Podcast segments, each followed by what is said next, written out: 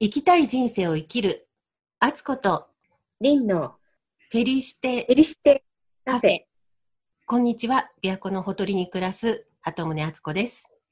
こんにちは。T アストロロジャーのリンです。はい。今日は第10回目のフェリシテカフェ。で、今回も遠隔録音で、ちょっと音がずれるかもしれないんですけど、よろしくお願いします。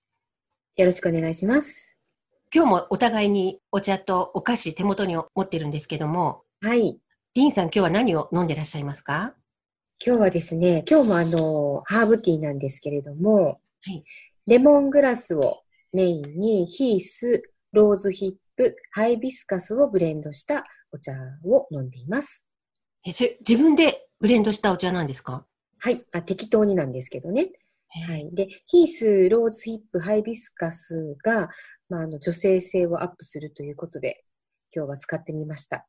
え、どんな味なんでしょうなんか想像つかないんですけど。あの、味は、まあ、レモングラスをたくさん入れているので、まあレモングラスの爽やかな感じがしてるんですけれども、うん色が、ちょっとお見せして見えるかどうか見えないですね。わからないんですけれ ども、あの、薄いピンク色をしています。へ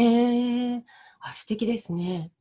私もちょっとお手軽に、フォートナム・メイソンのロイヤルブレンドのティーバッグで、はい。ミルクメジャーダブル。ね。はい、ミルクはい入れてます。ははい。い。で、お菓子ははい。あつこさんはあ私は、えっ、と、昨日、血液検査の結果で、炭水化物の摂取が少ないっていうのが、ちょっと注意点だったので、はい。近所のパン屋で、チョコチップメロンパン買ってきました。美味しそうです ね。え、リンさんはいか今日は何ですかはい。私は、あの、昨日、あの、いただいたアップルバナナケーキ、手作りのアップルバナナケーキをいただいてます。あ聞くだけで美味しそうですね、なんかね。はいちょうどいい甘さと、あの、アップルと、時々あの、バナナが感じられて、美味しいです。で、私たちも前回以来なので、全然最近、もちろん外に出られないので、はい会ってないんですけれども、こうやって今画面通して話してますけど、最近いかがですかそうですね。あ、私自身は、あの、家にいることが好きなので、ええ割と、このおこもり生活を楽しんでるんですけれども、はいあつこさんはそうですね。私もあの、退院した後、ほぼおこもり生活にに近いようなことをしてたので、はい。そうですね。あんまり変化はないんですけれども、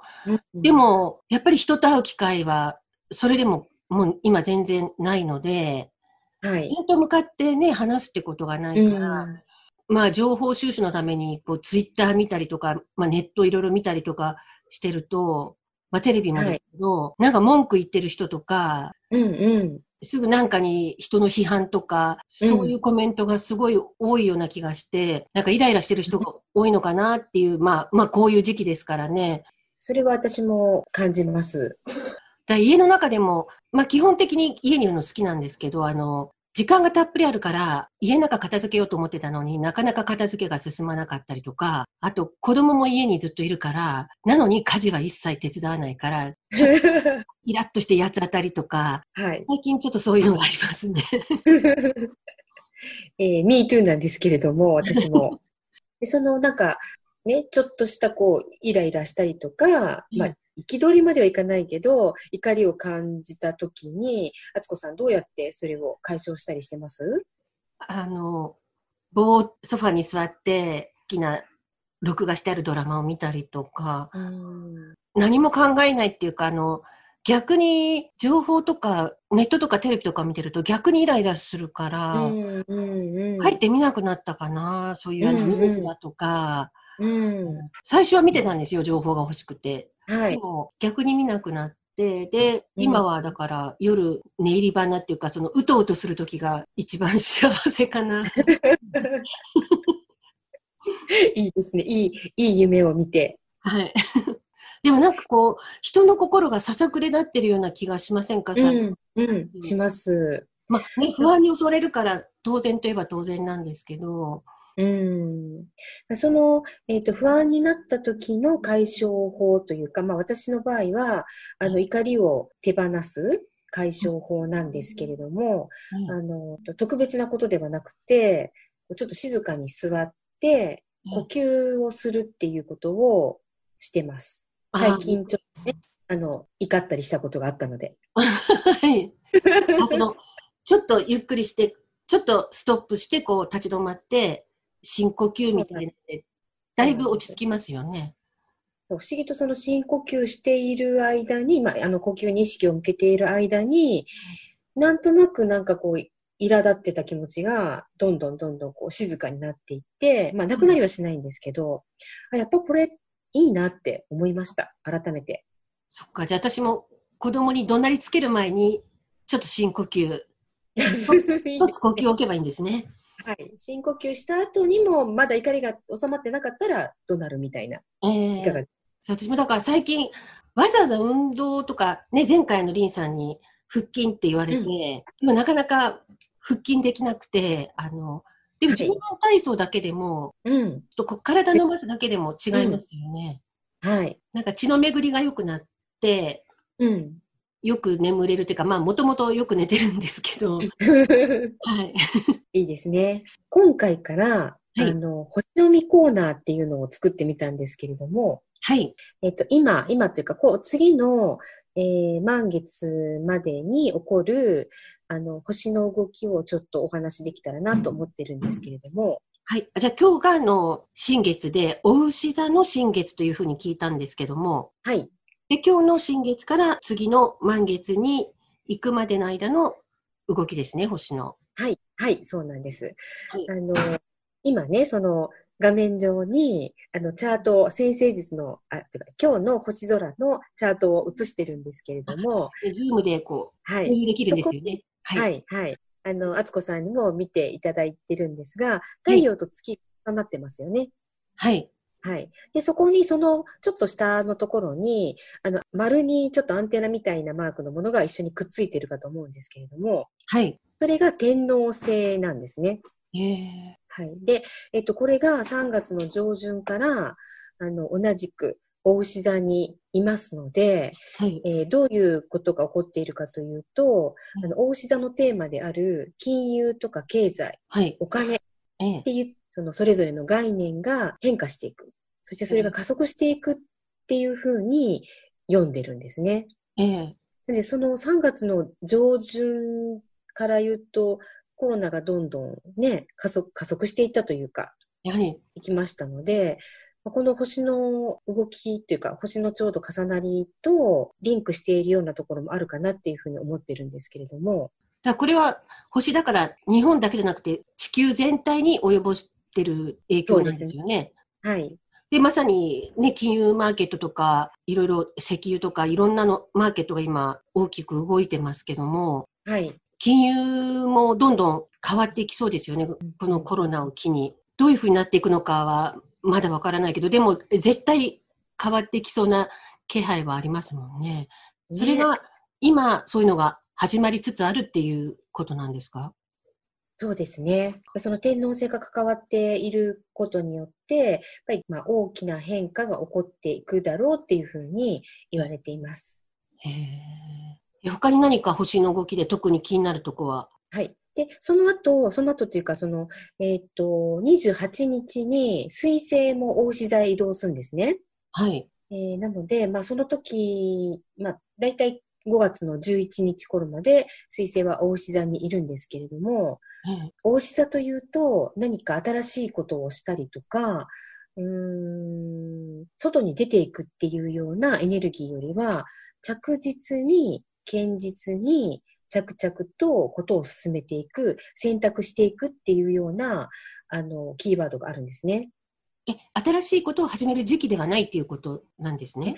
時期ではない、時期ではないというよりも、うんえーっと、そのエネルギーよりも着実に選択していくっていうああ流れになっていくかと思います。あーあまあ、まさにコロナに関しては、ドラスティックなことというか、そのね、あまりリスクを取るような対処法はできないと思うから、そうですね。今できることを、はい。に淡々とやっていくしかないっていうことなんですかね。はい。それもやっぱり、なんか星の動きと、まあ、世の中の流れとは、流れとリンクしている感じがしてます。あはい。で、それともう一つ、今度、満月前の6日、来来月になるんですけれども、ー来月6日か5月7日が満月なんですね。はい。で、その前でにそ、はい、たから、まあ、大体1年半ぐらい始まるっていうふうに言われてるんですけれども、双子座に関連した、今度は双子座なんですけれども、双子座に関連した話題が増加するだろうっていうふうに言われています。え、来月、5月6日から1年半ぐらい。はいはい。ということですか。なので、はい。双子座って水星とすごく関係、先ほど出てきたね、水星とすごく関係してて、うん、情報とか IT とかテクノロジーっていうのと関連してるんですね。なので、それがさらに発展していくだろう、していくであろうというふうに言われています。まあ、まさに今、ね、みんな外出できないから、対面、うん、直接人に会えないので、こういうね、IT 使って、今も私とリンさんが喋ってるみたいに、ネット上でね、やり取りしてますから、これがどんどんどんどん発展していくってことなんですかね。はい、はい、そうなっていくかと思います。で、人とのね、出会い方もやっぱり変わってきますよね。そうですね。会いたくてもね、外で直接知り合えないですもんね。あと、知識をアップデートしたいって思う方も増えそうなんですね。はい。だからその何を欲しているかっていうのはそれぞれ違うかと思うんですけれども、うん、あの自分がまあ勉強したいことだったりとか知りたいと思っていることをもっと深めたいなっていうふうに学びたいなっていうふうに思ってくるかもしれないので、こういった、えっ、ー、と、ズームを使ってた講座もますます増えていくかと思います。そうで、まさに私もさっきから事前に準備でこう、リンさんにチャート見せてもらってた時に、こんな感じの先生術もっと教えてもらいたいなと思って、はい。事前の話聞いてたんですけど、はい、簡単にできますよね、これだとね。ね、なんか面白いですよね、こう、文章が出てきたりとか。なんか本で独学しようと思うとなかなかできないけど、こうやって対面で、うん、ネット上で対面で教えてもらえるっていうのは、新鮮ですね、うんうんうん。はい。そういうのを活用する人がどんどん増えていきますよね、これからかな、ね、ね必ず。はい大きな流れ、星の、これからの大きな流れ、地球的な大きな流れは聞いたんですけど、今日のその、お牛座の新月ということで何かアドバイスありますかえっ、ー、と、先ほどの、まあ、イライラしているとか、怒りを手放すというか、こう、解消する方法につながっていくんですけど、ええ、お牛座はこう、肉体というか体とすごくつながってるんですね。ええ、なので、まあ、心と体を安定させるために、どんなことをしたらいいかってなった時に、うん、えー、体に、体に良いものというか、まあ、食べたいと思うものを食べるっていうのがいいかと思うんですけど、まあ、食事にちょっと意識を向けてみるってことと、うん、えー、心地よいインナーを、もしね、あの、買い替えるチャンスがあるなら、肌触りの良いものを身につけるようにと良いかと思います。ああ、そこそこ。やっぱりこう、イガイガしているとか、なんかザラザラしているっていうのは、皮膚にとってすごく刺激なんですね。えー、なので、なるべくそういったものを、まあ、あの、よく言うとシルクがいいんですけれども、うん、肌触りのいいものに変えてみるのもいいかなと思います。うん、そして、五感とすごく関係しているので、感覚っていう領域なので、まあ、それぞれの好きな音楽を聴く。それから、えっと、一輪でもいいので、テーブルにお花を飾る。そして、ニュースを見るのも大事なんですけれども、美しい映像を見るっていうのをお勧めしたいと思います。心地いいっていうのがキーワードなんですね。はい。自分に心地いいことを意識してやるって感じですよね。はい。はい、その心地いいの延長線上で、無理なくストレッチやヨガとか、え毎日少しずつ続けていただけるといいかと思います。はい、あ前回、リンさんにも教えていただいた、この、はい、こうやって左右に座ってる時にやってます。はい、私もやってます。はい。で、それで、今日のね、新月、えー、毎回新月は、これからどうしたら良いのかを意思表明するタイミングっていうふうにお話してるんですけれども、はい、大志座の、あの、持っている、まあ、キーワードは、豊かさ、美しさ、そして金運、才能、五感、粘り強さってあるんですね。はい。どうですかこのいっぱいいっぱいありましたけど、どれが一番なんですかね、その中で。うんと、今ね、不自由じゃないですか、皆さん。はい。なので、自由、まあ自由になった時のことを、まあ、想像するのもいいんですけど、まあ、シンプルに、あの、物欲というか、ぶ、えっと、物質的なものに対する欲っていうのも、大牛座の中のキーワードとしてあるんですね。うん、なので、今日はシンプルに今欲しいものに意識を向ける。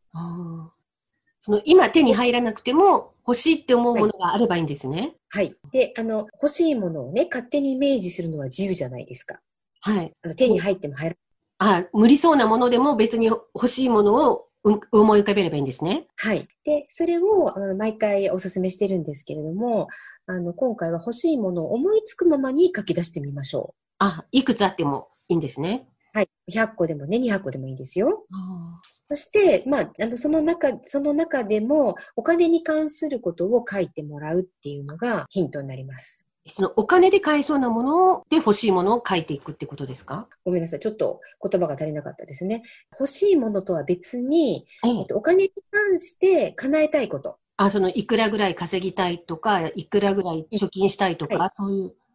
そういうのもいいです。あそう、貯金とかね、どういう仕事で、どういうふうにお金を手に入れたいっていうのもいいですね。ーあーそれを具体的に自分で文字にに書いていく。はい。っていうことを、あの、ぜひともね、今日やっていただけたらなと思うんですけど、あの、さっき、あの、あつこさんとお話してた時に、なんで紙に書くんですかみたいな話をしてたじゃないですか。ええその、それはなんか自分の意識にこう、刻み込むっていう意味があるんですかねその自分の思いを。そうですよね。あの、まあ、ただ、ただ単にイメージするのもいいんですけど、そのイメージしたものを実際に紙に書くっていう作業が私はすごく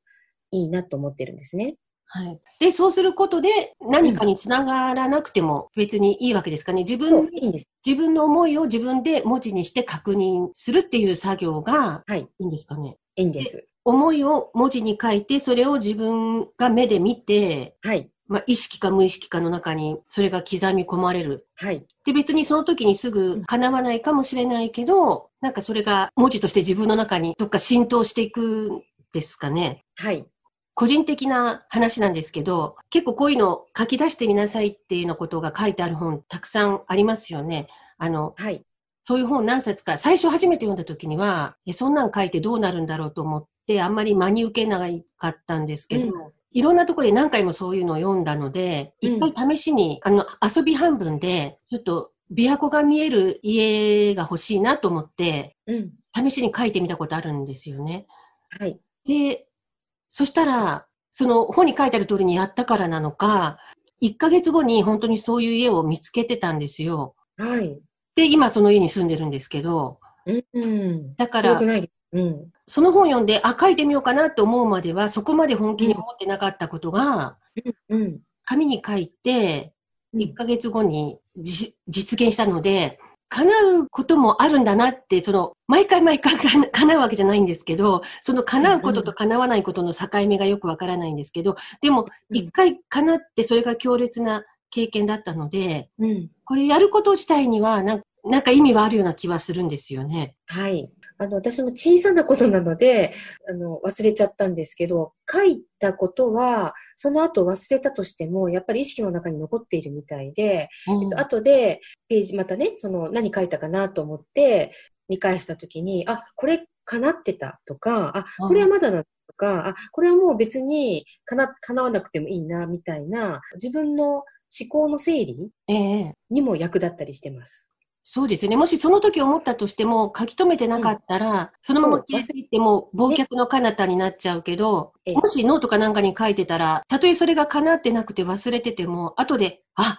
そうだ、私こういうこと思ってたんだって記録があるから、なんか本当に求めてるものだったら、その時またふつふつとその思いが蘇ってきますよね。うん、うん。まあ日記までいかないですけど、あの、まあ2週間にだいたいね、新月満月の時に、こう日記を書くつもりで書いていただくと面白いですよ。あじゃあ、その書いてることが、まあ、毎回願いとか変わっていくかもしれないですけども、ずっと変わらないも願いもあるかもしれないし、うん、うん。それがなんかその時形になっていく可能性もあるわけですもんもあね。り、はい、まあ、頭の整理のためにもちょっと書いてみて、意識、はい。やっぱ意識を向けるっていうのが大切なんですかね。ね。うんと、そう思います。今回は真剣にやっています。はい。うんうんはい。真剣に、ぜひ、あの、お金ってね、なかなかね、その、お金が欲しいっていうふうに、あの、叫べないじゃないですか。欲しくても。あの、それはお金に対する何かあるのかもしれないし、まあ、素直にお金が欲しいって、